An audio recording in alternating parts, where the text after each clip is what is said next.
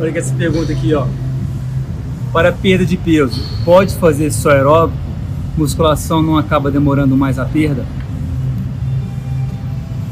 Para perder peso, você tem que achar um balanço energético negativo.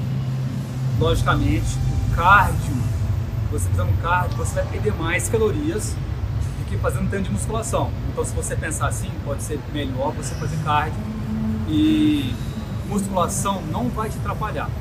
Musculação vai adicionar mais calorias ainda. Então, os dois combinados são excelentes. A musculação vai te dar tonificação muscular, vai ajudar a modelar o corpo e outra coisa que todo mundo reclama quando perde muito peso é a flacidez.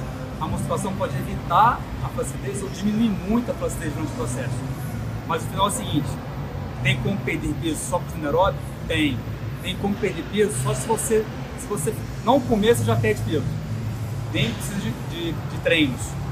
Porém, para você comer bem, ter saúde, o cardio é essencial e a musculação é essencial.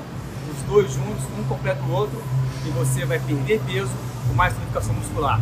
Mas se você não está preocupado com a tonificação muscular, só perde peso, pode só cardio, não tem problema algum.